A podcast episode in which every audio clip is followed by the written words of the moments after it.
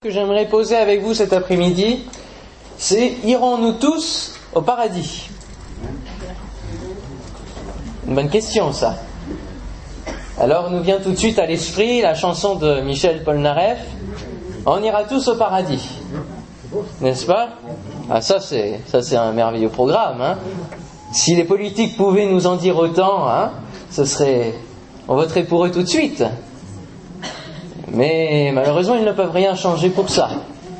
Et malgré la chanson qui est là, eh bien, il y a une toute autre réalité. Et cette question est importante à se poser.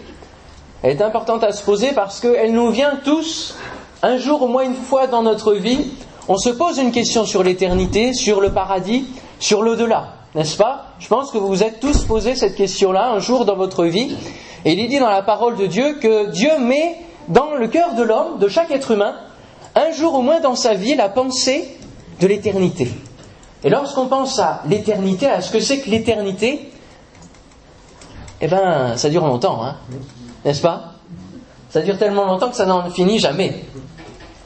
Et c'est quelque chose qui est important à se poser comme question, et on va voir, au travers d'un texte, d'une histoire, dans l'Évangile selon Marc, chapitre 10, si vous voulez prendre avec moi l'évangile selon Marc ou suivre aussi euh, au vidéoprojecteur, évangile selon Marc chapitre 10, on va voir deux, deux hommes qui connaissaient bien Jésus et qui vont lui poser une question justement par rapport au paradis. Ils vont lui faire une, une demande un petit peu particulière. On va lire ça ensemble au verset 35 de Marc chapitre 10. Marc 10, 35, il nous est dit les fils de Zébédée, donc c'est un homme qui s'appelle comme ça, c'est peut-être un prénom un peu bizarre, on n'en rencontre plus beaucoup aujourd'hui, mais c'est ainsi. Jacques et Jean, donc ses fils, s'approchèrent de Jésus et lui dirent, Maître, nous voudrions que tu euh, fasses pour nous ce que nous te demanderons. Il leur dit, Que voulez-vous que je fasse pour vous Accorde-nous, lui dirent-ils, d'être assis l'un à ta droite et l'autre à ta gauche quand tu seras dans ta gloire, c'est-à-dire dans le ciel. Jésus leur répondit, Vous ne savez ce que vous demandez.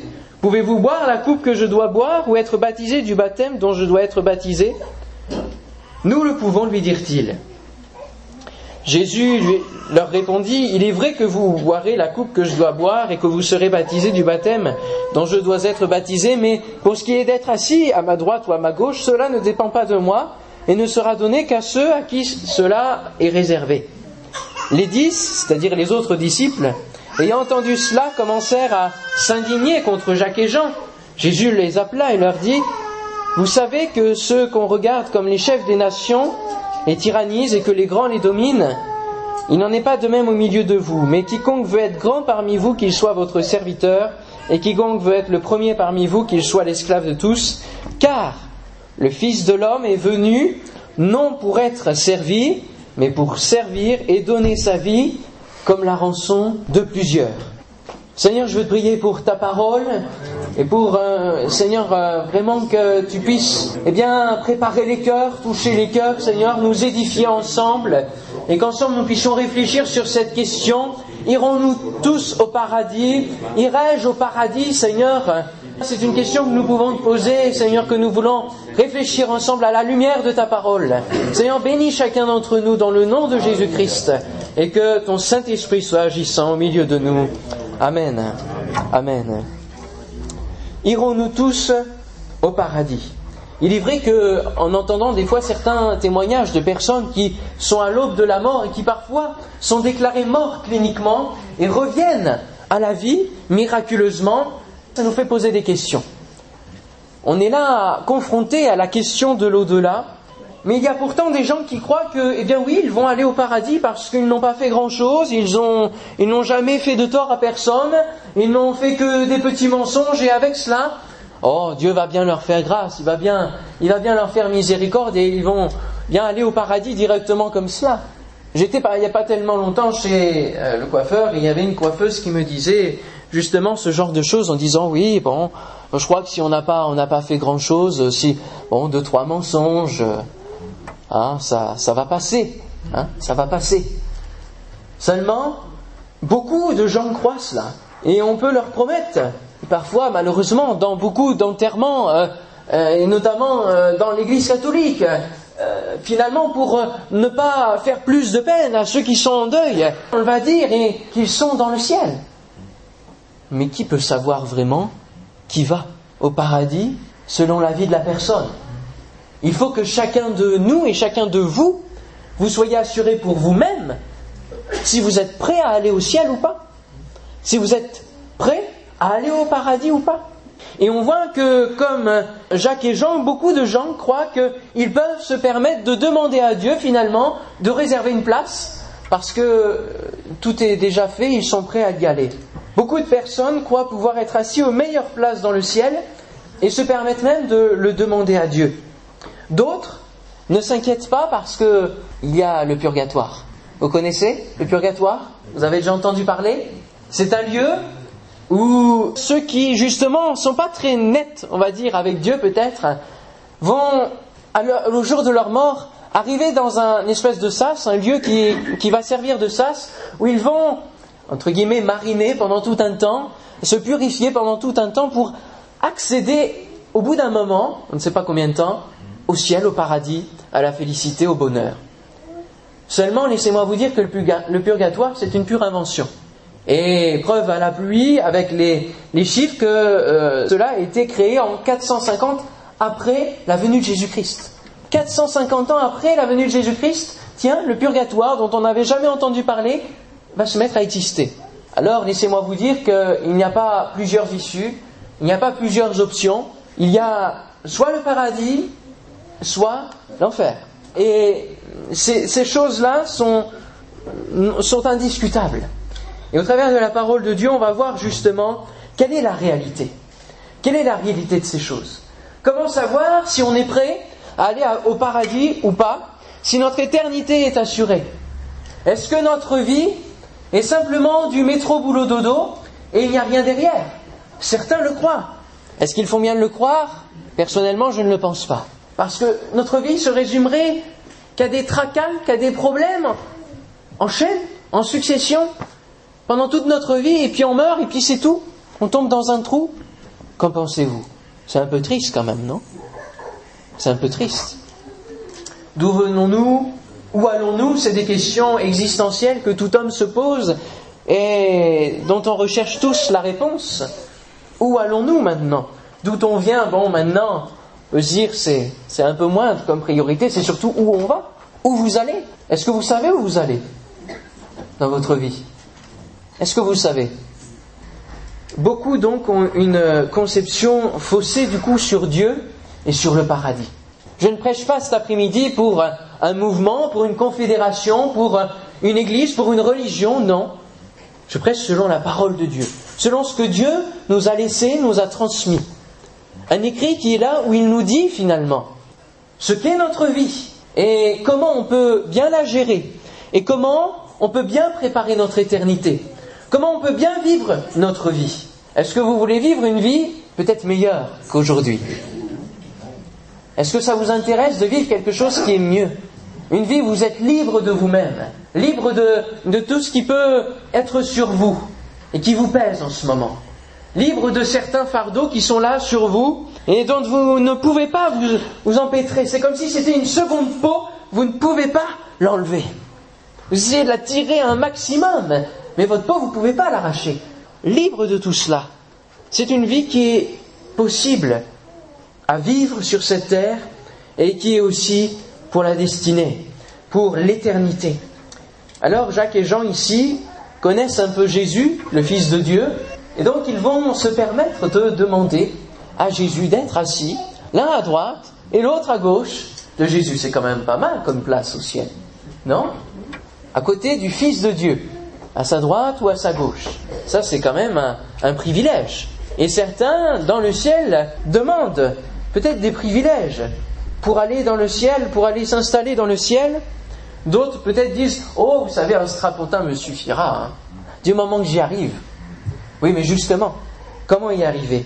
Il faut déjà avoir une conception sur Dieu qui soit plus réelle. Dieu, pourquoi le paradis existe, pourquoi l'enfer existe aussi? Parce que Dieu, premièrement, nous a créés. Il nous a créés. Et avant qu'il nous crée, la notion de paradis et la notion d'enfer n'étaient pas connues de l'homme, parce que c'était le paradis sur terre. Lorsqu'Adam et Ève étaient sur terre, ce que Dieu avait promis, ce que Dieu avait prévu comme plan pour l'humanité, c'était qu'ils vivent tout le temps sur la terre. Ils étaient immortels. Seulement, à un moment donné, il y a eu une bascule. Et une bascule. Qu'est-ce qui s'est passé? Eh bien, il s'est passé que celui qui a été créé pour l'enfer, Satan, celui qui était un ange de lumière à côté de Dieu qui, par orgueil, a voulu se faire Dieu et donc a chuté, et du coup l'enfer a été créé pour lui, pour qu'il y ait une, place pour lui, va venir vers l'humanité pour la corrompre, à travers du péché. Il va proposer, il va proposer une autre vie. Il va proposer un autre paradis sur terre. Il va dire à l'homme, mais finalement tu peux manger de ce fruit-là. Tu peux manger du fruit défendu. Parce que Dieu sait que si vous en mangez, vous serez comme des dieux. C'est-à-dire vous serez comme lui. C'est-à-dire vous aurez le paradis comme demeure et vous, aurez, vous serez même maître du paradis finalement. C'est cela qu'il va leur proposer. C'est une autre vie. Seulement, même si c'était pas grand-chose finalement manger un fruit, désobéir juste une seule fois, même si c'était pas grand-chose, cela a fait que l'humanité entière a été plongée dans la désobéissance par rapport à Dieu. Et cette désobéissance a provoqué une barrière entre Dieu et les hommes.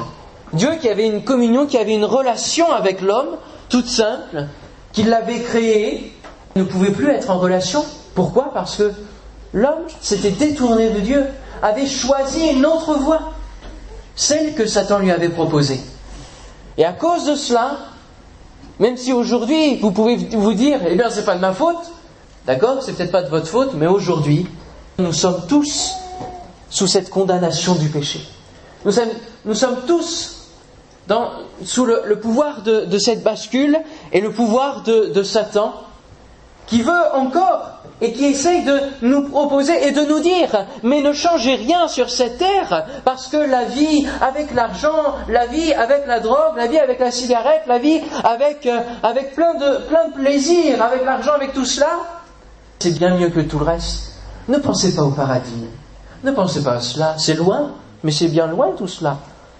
Profitez de la vie pour l'instant. C'est ce qu'il nous dit chaque jour alors que nous marchons dans la rue, alors que nous sommes sur notre écran devant Internet, lorsque nous regardons des choses qui ne sont pas très jolies, eh c'est tout cela qu'il nous propose. C'est toutes ces tentations qui sont là. Et c'est le péché qui travaille en nous. Mais seulement toutes ces choses, tous ces plaisirs, nous ne nous rendons pas compte, mais au bout d'un moment, nous nous rendons compte que nous en sommes esclaves. Nous sommes rendus esclaves. Esclaves de l'argent esclave de la recherche de pouvoir. On en veut toujours plus. On en recherche toujours plus. Esclave de la drogue. Esclave de, de ses additions, de ses dépendances. C'est pas pour rien qu'on les appelle des dépendances. C'est parce qu'on en est esclave. On en dépend. C'est plus fort que nous. Il faut qu'on y retourne. Il faut qu'on s'y replonge. Dans la pornographie, dans toutes ces choses-là.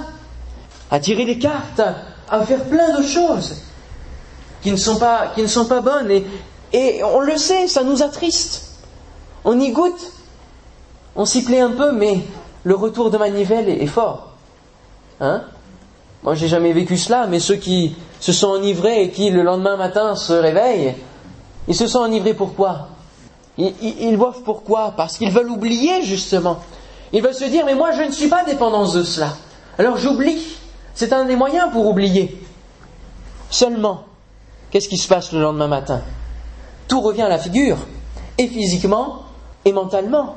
C'est un boomerang, un retour de boomerang qui revient dans la tête, et on est pire qu'avant. Est-ce que notre vie se résumerait à cela, ou est-ce que Dieu aurait prévu autre chose?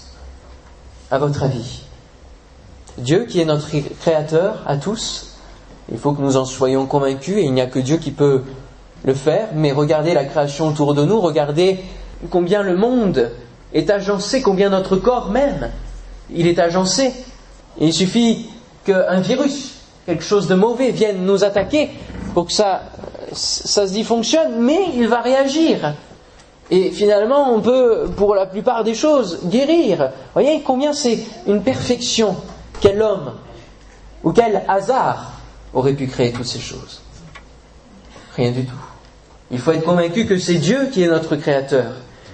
Dieu n'est pas soumis, et c'est pour ça que Jacques et Jean ici vont faire une demande un petit peu démesurée. C'est ce que Jésus va leur répondre, il va leur dire, mais vous ne savez pas ce que vous demandez, vous avez, vous n'êtes pas du tout euh, dans, dans, dans l'axe là, vous n'êtes pas dans la bonne direction.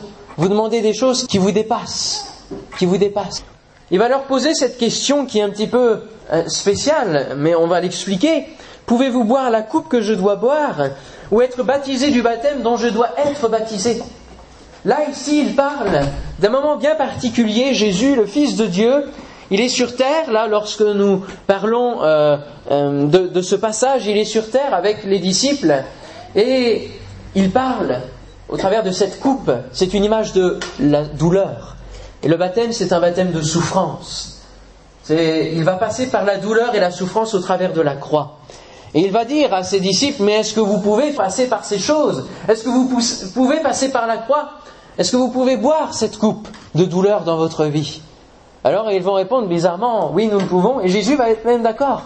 Oui, parce que Jean et Jacques, dans, leur vie de disciples de Jésus, dans leur vie de chrétiens, vont vivre la douleur. L'un va avoir la, tête coupée et l'autre va être mis en prison sur une île, l'île de Patmos.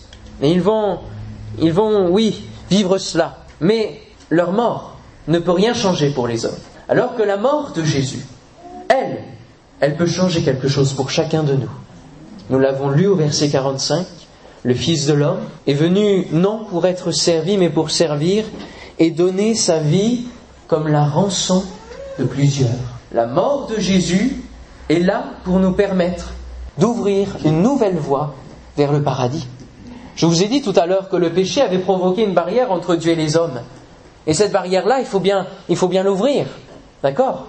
Et le seul qui peut ouvrir cette barrière-là, c'est Jésus. C'est Jésus, le Fils de Dieu, lui qui était sans péché, lui qui était dans le paradis, dans la gloire. Il va accepter de renoncer à cette gloire pour un temps, venir sur la terre, se faire serviteur. Venir sur la terre, pourquoi? Pour être au plus près de la créature, de l'homme, pour être comme les hommes, pour comprendre leur douleur, pour comprendre leur fardeau, et pour en finalité les porter. Amen. Alléluia.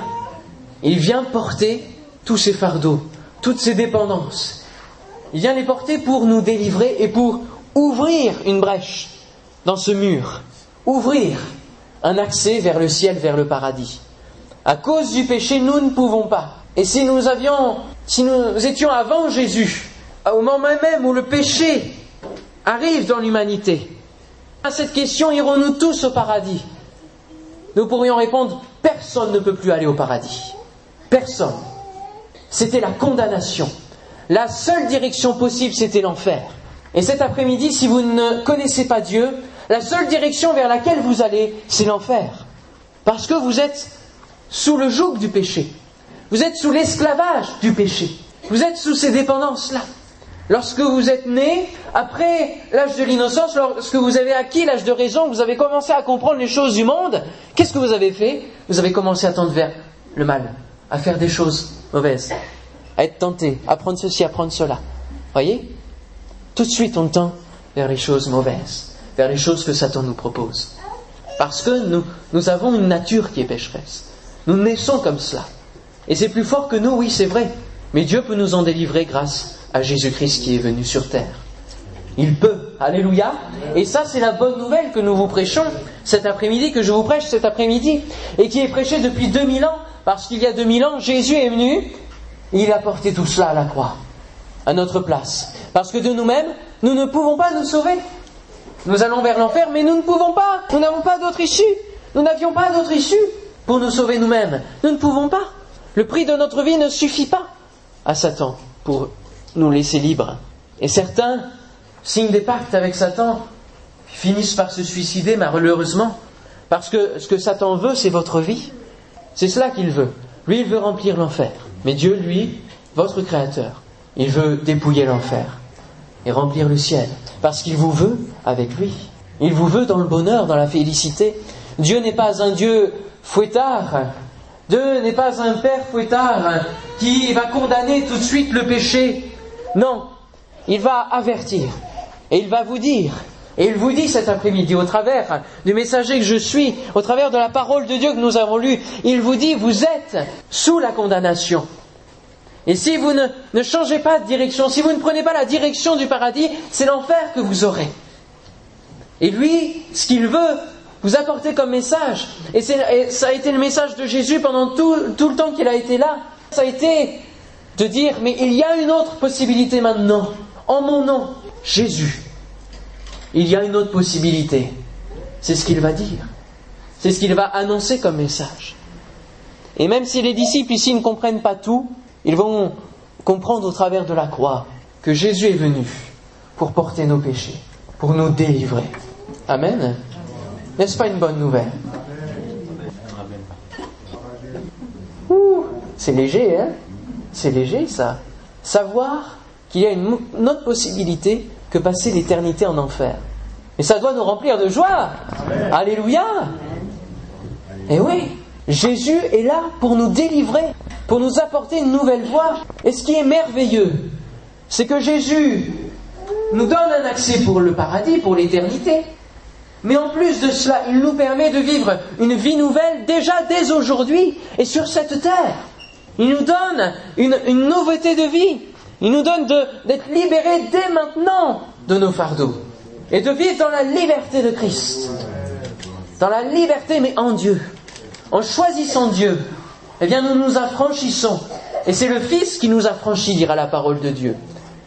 Vous êtes réellement libre et vous serez réellement libre que si c'est le Fils de Dieu qui vous affranchit. Parce que c'est lui qui est la source de libération, qui est la source de délivrance, qui est la source de guérison. Alléluia. Il vient vous donner, et c'est ce message de bonne nouvelle qui est là cet après-midi. La réalité, c'est que vous êtes condamné vers l'enfer, mais que vous avez une autre possibilité, c'est Jésus. C'est accepter Jésus cet après-midi. Gloire à Dieu. Jésus va subir les conséquences du péché. Parce qu'il nous est dit dans la parole de Dieu que le salaire du péché, c'est la mort. C'est la mort. Mais le don gratuit de Dieu, c'est la vie éternelle en Jésus-Christ. Le salaire du péché, c'est la mort.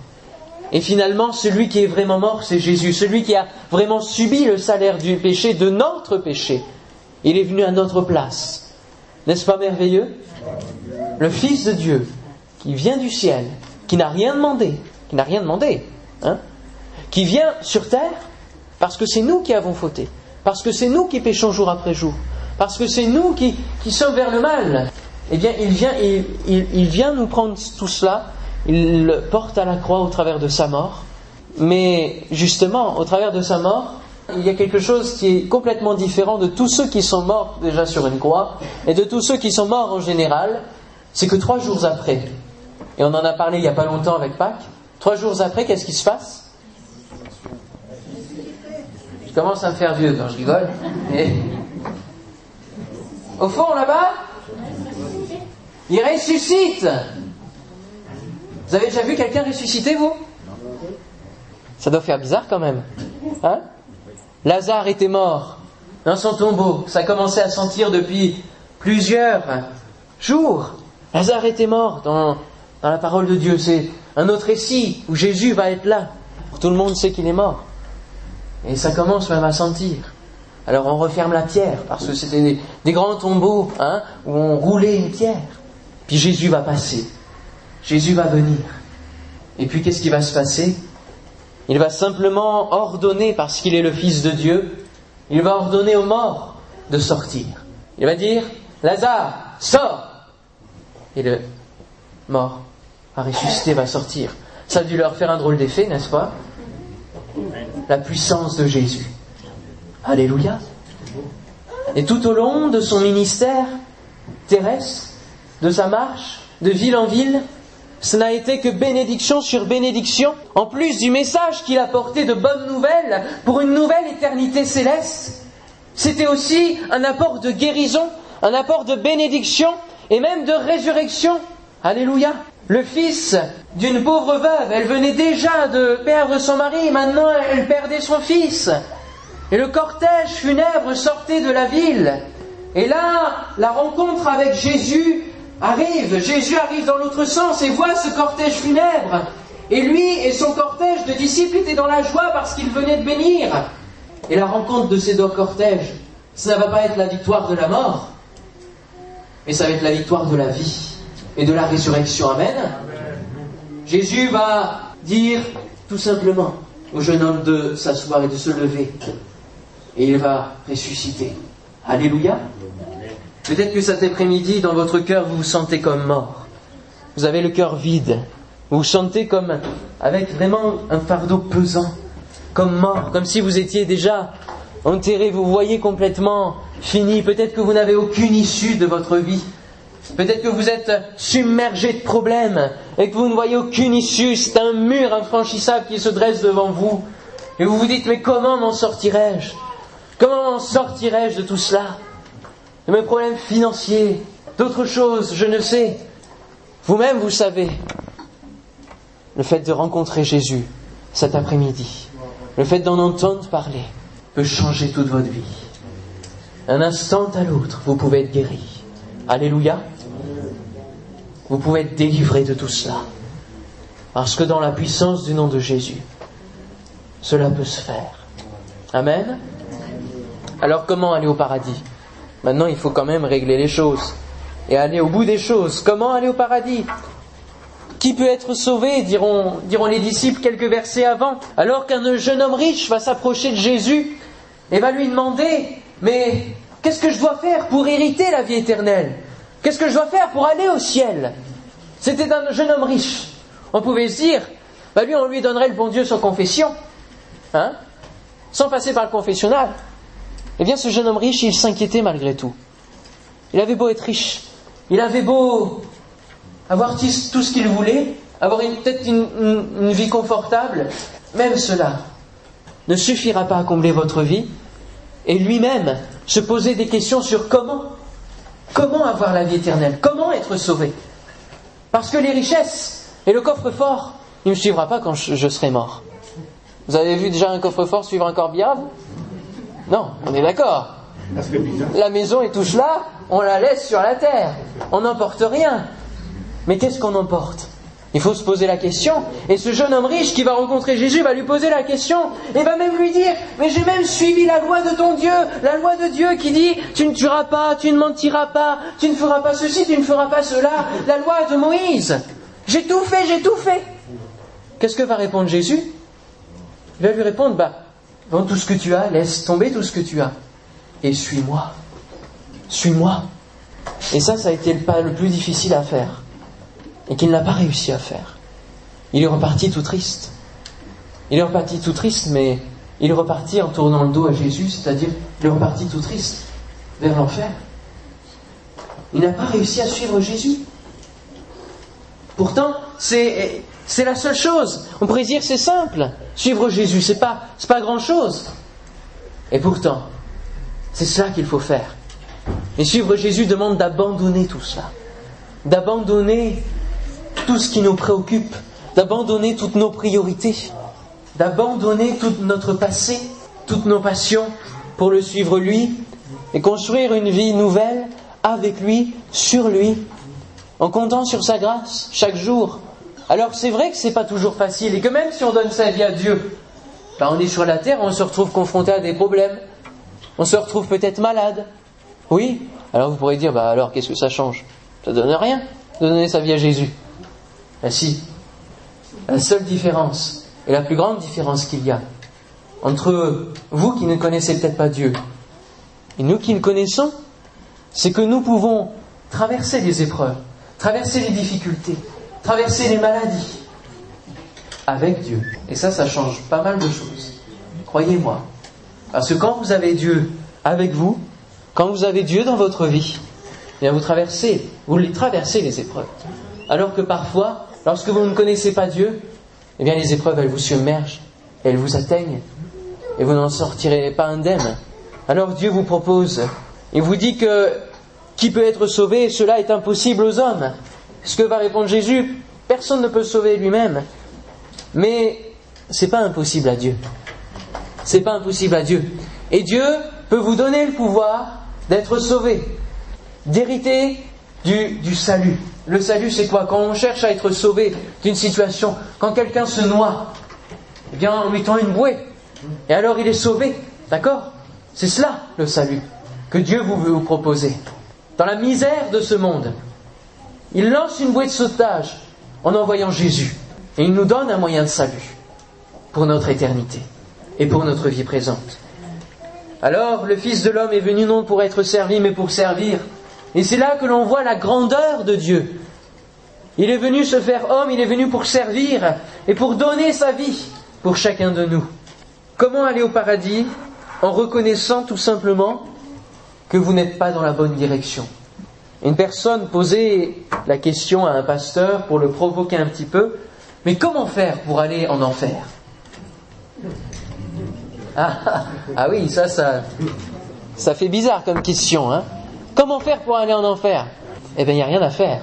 Continuez comme cela, vous y allez tout droit. Eh oui, si vous ne changez pas votre vie, si vous n'acceptez pas Dieu dans votre vie, vous hériterez de l'enfer, tout simplement. Notre destinée n'est toute tracée, ça c'est faux. Elle n'est pas toute tracée, vous avez le choix cet après-midi de choisir Jésus, de choisir de vivre une nouvelle vie. Et croyez-moi, vous pouvez être délivré de ce qui vous tient et qui est plus fort de vous que vous. Amen. Chrétien, là, vous pouvez soutenir, Amen. Hein Et dire oui à cela. Certains ont été délivrés de ce qui était plus fort que. Alléluia.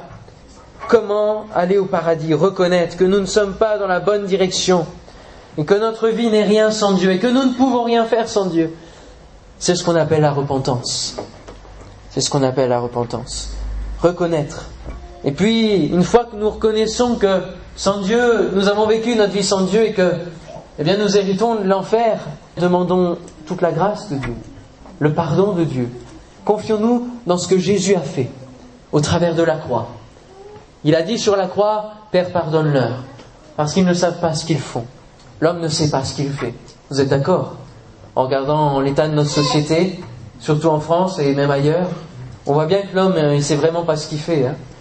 même dans sa vie, hein. les guerres, tout cela, les catastrophes. Mais avec Dieu, nous pouvons retrouver pleinement une vie stable, une vie équilibrée. Et il faut donc avoir une démarche humble, reconnaître en Jésus le Sauveur que Dieu a envoyé et qui peut nous délivrer. Et à l'inverse de Jacques et Jean, Demandez comme le brigand sur la croix, Jésus, souviens-toi de moi quand tu seras, quand tu seras là-bas dans ton règne, dans ton règne. Et le fait de dire cela, le brigand reconnaissait que Jésus était roi et pouvait être le maître de sa vie et devenait le maître de sa vie. Et Jésus va lui répondre, je te le dis en vérité, aujourd'hui tu seras avec moi, où ça? Où ça? Où ça? Fort! Dans le paradis, alléluia! Amen! Amen! Tu seras avec moi dans le paradis. N'est-ce pas merveilleux?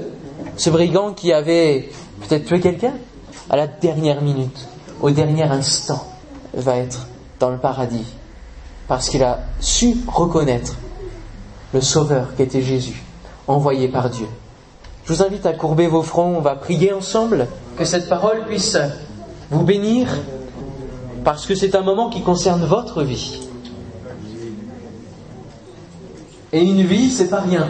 Lorsque quelqu'un, eh s'en va, un être cher, c'est là qu'on se rend compte combien, combien cette personne était précieuse, combien la vie est précieuse. Cet après-midi, pourquoi cet appel est peut-être insistant pour que vous receviez Jésus, pour que vous puissiez changer de vie? C'est pas pour faire de, nouveaux adhérents que je prêche cet après-midi.